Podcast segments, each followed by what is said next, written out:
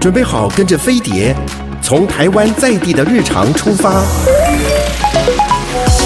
浏览世界社群的时事重点，搜寻全球流行的娱乐焦点。陶子晚报，online now。各位亲爱的听众朋友、观众朋友，大家好，我是陶子，欢迎你准时收听收看我们的陶子晚报。呃，疫情啊，这个还是在全球。是笼罩在新冠肺炎的阴影之下，那欧洲、美国啊，你看这一直数字是在往上飙这样子，而且还有变种病毒哦。那其实我我前两天在脸书上看到一篇是台湾人，他住在加拿大，他写的一篇文章，我觉得还蛮有感的。他是说，其实像台湾啊，有时候多一个、多两个、多四个，他说这个数字在他们加拿大看来都是。不可思议的，因为就是就做的很好的意思。因为他说他在加拿大，他说大家都已经不管那个数字了，因为太多了。美国也是啊，哈。那事实上呢，这个也有很多其他地区呢，能够正常的生活或者是工作啊。呃，麦特戴蒙跟那个马克华伯格格格，就是 Matt Damon 跟这个 Mark Wahlberg，他们到了澳洲。哦，那你知道，事实上，我后来发现疫情比较可以趋缓的一个原因是密度。就你看，东京真的人太多，密度就太挤了，那个就很难真正的断绝。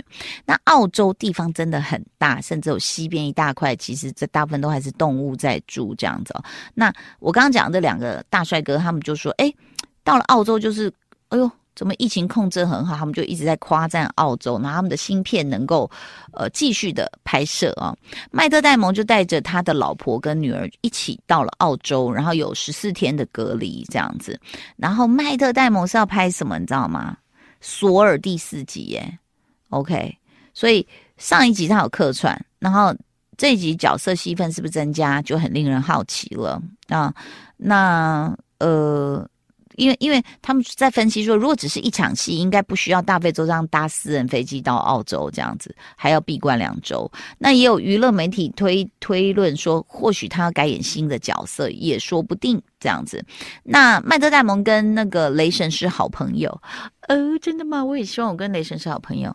他在跟呃，就是片中演大反派那个 Christian Bale 也呃曾经合演过这个 Ford V。Ferrari 还算愉快，然后所以他们就会再度携手这样子。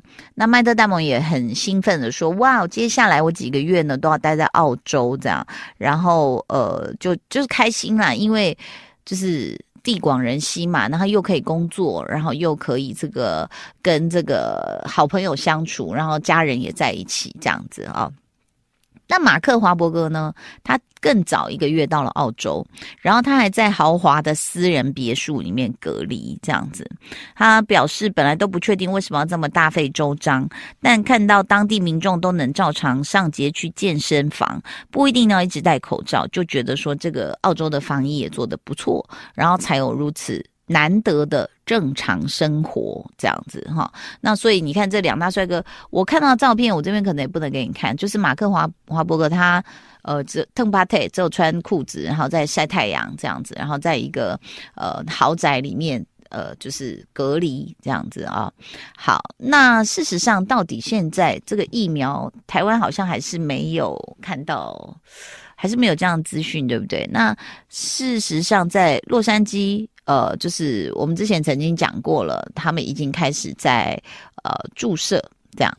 那你如果讲到美国的话，呃，之前我们也提过一个新闻，就是呃所谓的代孕这件事情，郑爽事件，在我们讲完之后的那一个礼拜，就是几乎大家都在讨论这个事情，包括说他是最短命的那个 Prada 的代言人啊。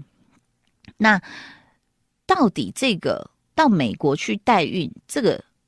这个单独事件，大家可能就不知道这后面是不是有更多更多的人在这么做，这样子，好，就是很多人是不是透过这样子的一个管道去做代孕，好，那当然，后来郑爽的爸爸呢也回应了一些风波啦，也写啦，大骂对方这个张恒是极品渣男啦，巴拉巴拉，一家人都渣，巴拉巴拉啊，然后说对方曝光的录音，所以他们现在就是认为是对方曝光的录音是断章取义，而且他们表示不能让坏人得到任何一分钱，这样子。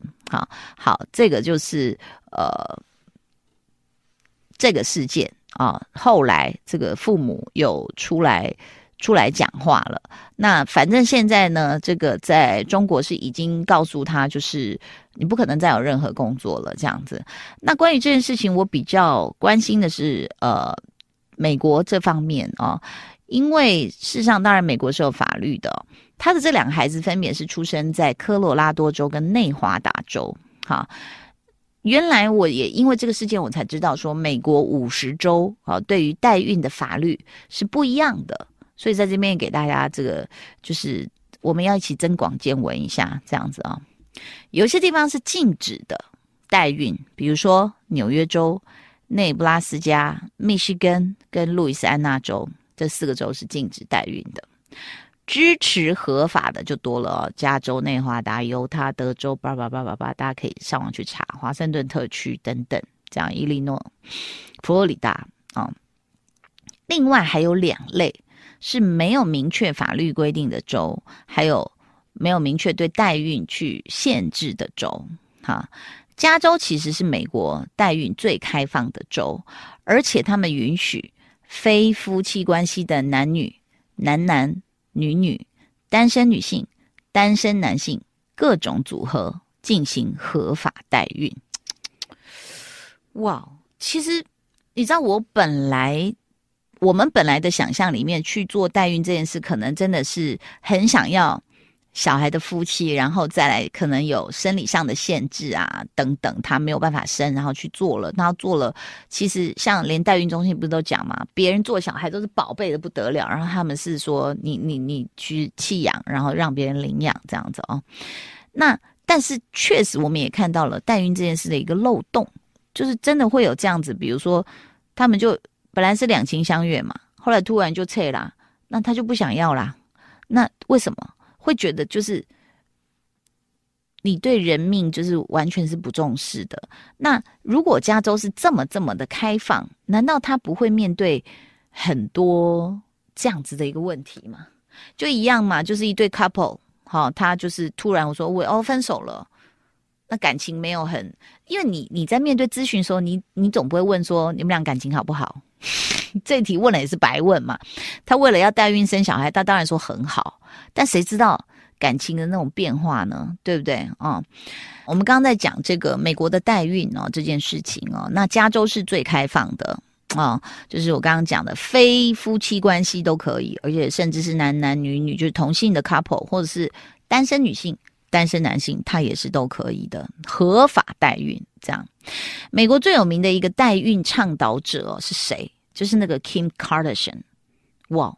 外界对他代孕的看法，大部分是因为他怕长长胖影响事业这样子，但其实真相哦，这个 Kardashian 呢，他其实有一个非常危险的症状呢，叫做 placenta excreta excreta extra，植入性胎盘这样子。好，这是一个很危险的症状，因为他在自己的真人秀呢，《与卡戴珊姐妹同行》里面就提过自己选择代孕啊，因为之前的两次生育呢，他自己有生啊，结果就出现了威胁生命的植入性胎盘病症。植入性胎盘是什么意思啊？就是孕妇在孕期当中，胎盘跟子宫肌层有不正常的紧密相连。就胎盘跟你的子宫连在一起了，那所以你最后你要生出来的时候呢，你子宫是不是要跟胎盘去脱？就是就是子宫出胎盘的时候会这个增加大大出血的风险，因为他们两个变得紧密粘粘在一起这样子哦。那常常会需要输血。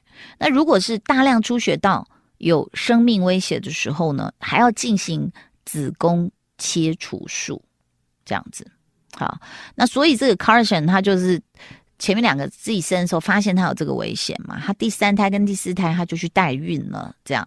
那 TMZ 的这个报道说，他的第三胎代孕呢砸了十一万美元啊，三百多万啊，包括说有六万八千八百五的美元是押金给代孕公司，然后每个月呢要支付代理孕母四千五美元，直到对方生下孩子为止，这样子。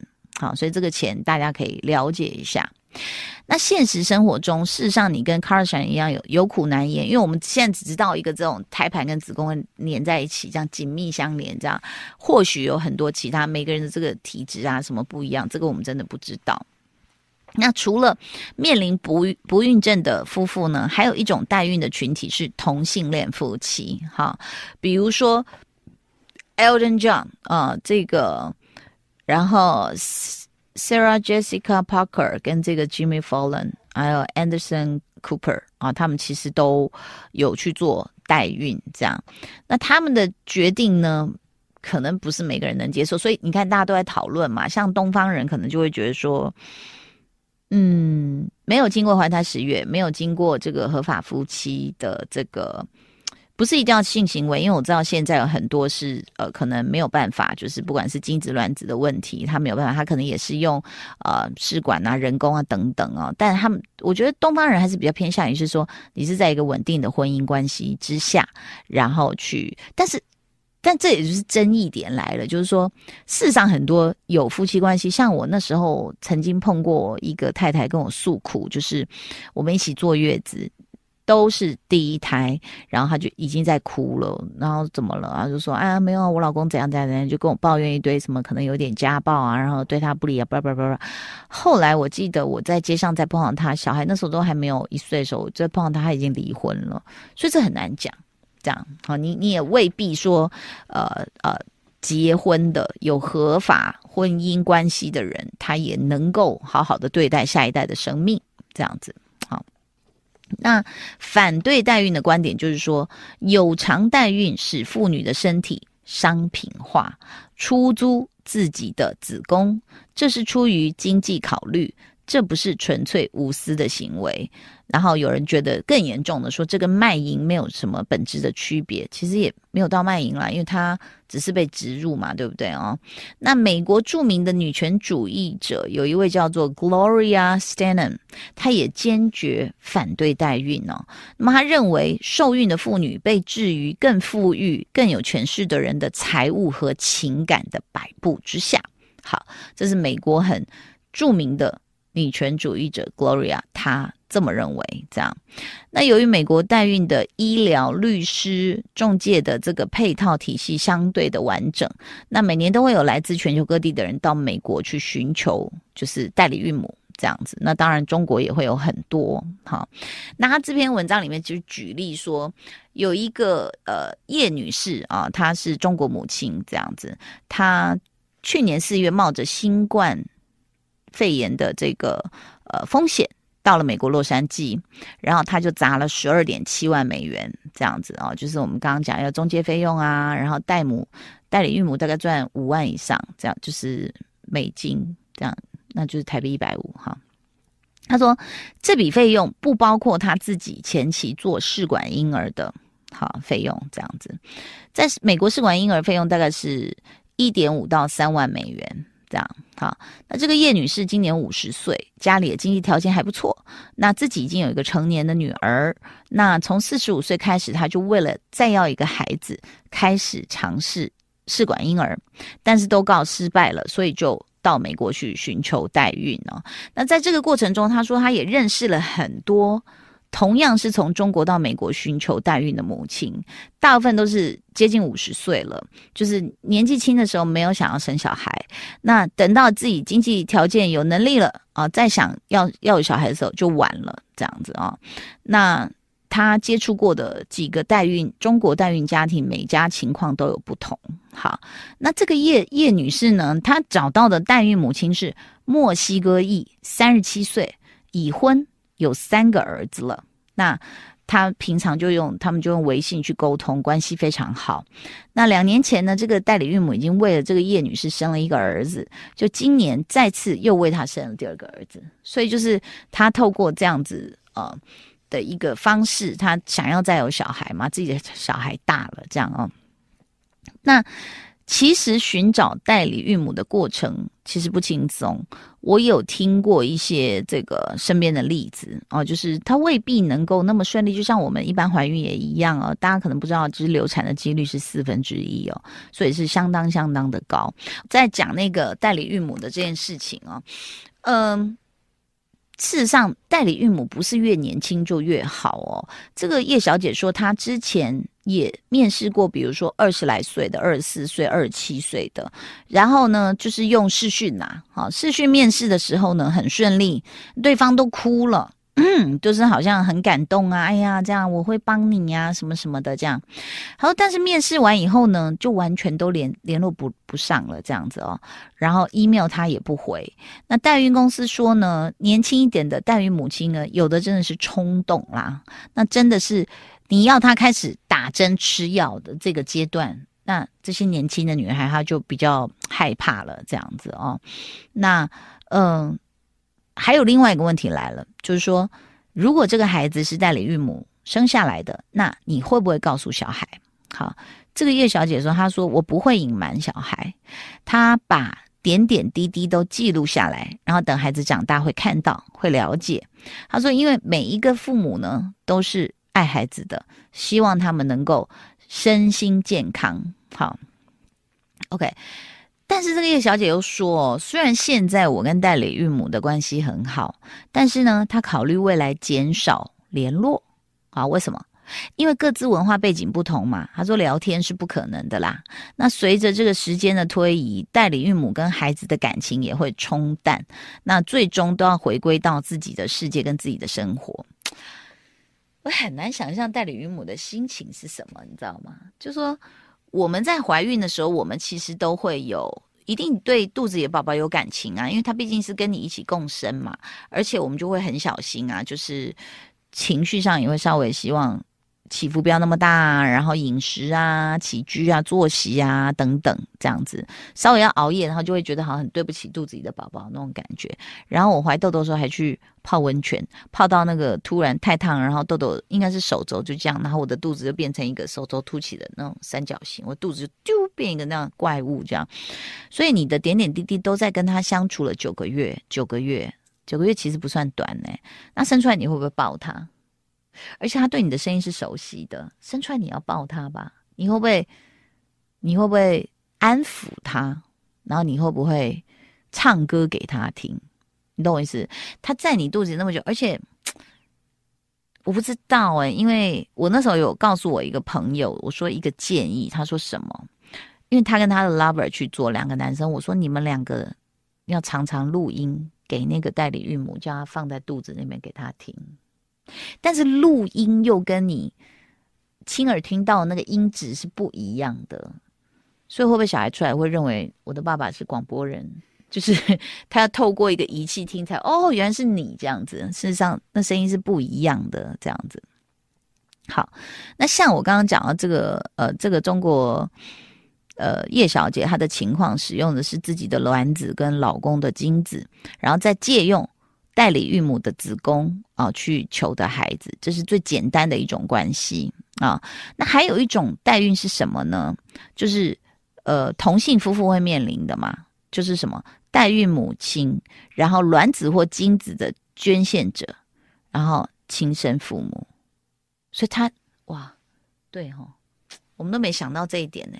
就如果他是女女的一对，那他就需要。精子捐赠者嘛，然后还有亲生的两个妈，然后还有代代理孕母这样子。那代理孕母在美国超过三十年的历史了哦。那最初呢，代理孕母用的是自己的卵子，然后透过人工受精怀孕。这个这个我就觉得有点奇怪。哈，一九八六年有一个 Baby M 这样的一个案件哦，由于代理孕母呢，这个 Mary Beth 她在生产后拒绝。把孩子给亲生父母，所以就就开始就告上法院了，这样子，上演了一个世纪争夺战。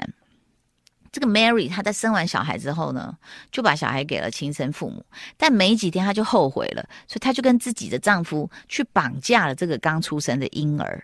结果这孩子的亲生父母当然就是把他们告上了法院。那这就是美国法院受理的第一件代孕案。好，那这个纽泽西法院的判决结果是代孕的合约无效啊。Mary 才是这个孩子的合法母亲，那跟孩子的亲生父亲有共同的监护权。好，那在这个案件之后呢，就很少有代理孕母会被要求使用自己的卵子。对，我觉得，我觉得使用代理孕母的卵子，那就有一点太太剪不断理还乱。我觉得这个这个这个没有办法割舍的啊。那这个 Baby M 案件之后，让无数寻求代孕的父母最紧张的一个问题就是说。代理孕母临时改变主意怎么办啊？那《纽约时报》二零一四年，他们就采访了一个洛杉矶代孕律师哦，Andrew，他说，在过去的几十年中，美国代孕母亲改变主意的案例有三十五例啊，其中二十四例是使用自己的卵子，而亲生父母改变主意的案例有八十一例。